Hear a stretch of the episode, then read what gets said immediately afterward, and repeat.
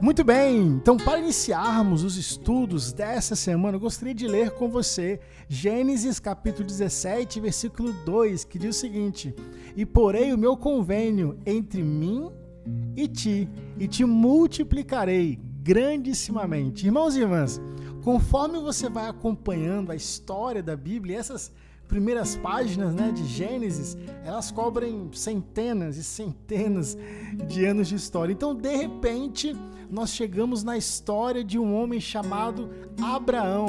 E nesse ponto, nesse momento, a história, a narrativa, ela começa a se mover um pouco mais devagar, mais lentamente. A questão é que na história de Abraão, nos são mostrados com mais detalhes do que qualquer outro lugar nas Escrituras. As bênçãos, promessas e obrigações do relacionamento de aliança que Deus estabelece com o seu povo. Talvez todas as bênçãos pudessem ser resumidas com a promessa abrangente de que Deus seria o Deus deles e eles seriam o seu povo, como está no versículo 7 e 8.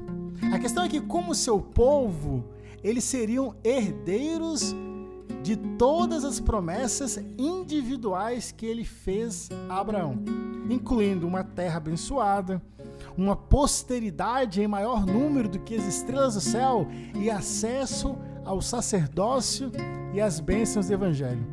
Também seria um privilégio da posteridade de Abraão levar essas mesmas bênçãos a todas as nações e povos do mundo.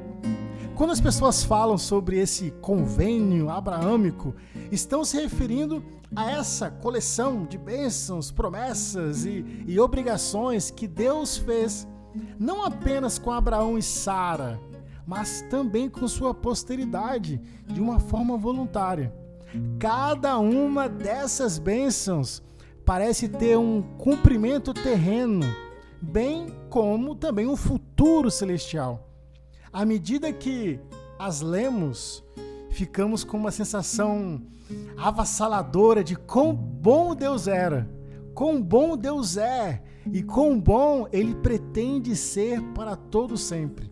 Certamente, como ele disse a Abraão, ele também nos diria, ele também diria para você: "E porei o meu convênio entre mim e ti, e te multiplicarei grandissimamente. Irmãos e irmãs, um ponto para refletir é: você, você mesmo, você sabe tudo o que Deus prometeu a Abraão? Você sabe quais são todas as promessas feitas nesse convênio com Abraão? Porque o ponto é: tudo que Deus prometeu para Abraão, Deus também prometeu para você. Sim, você, você mesmo.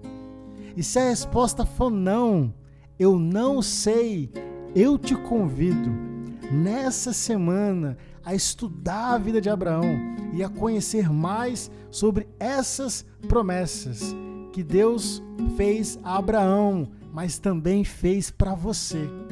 No demais, um ótimo dia e um grande abraço.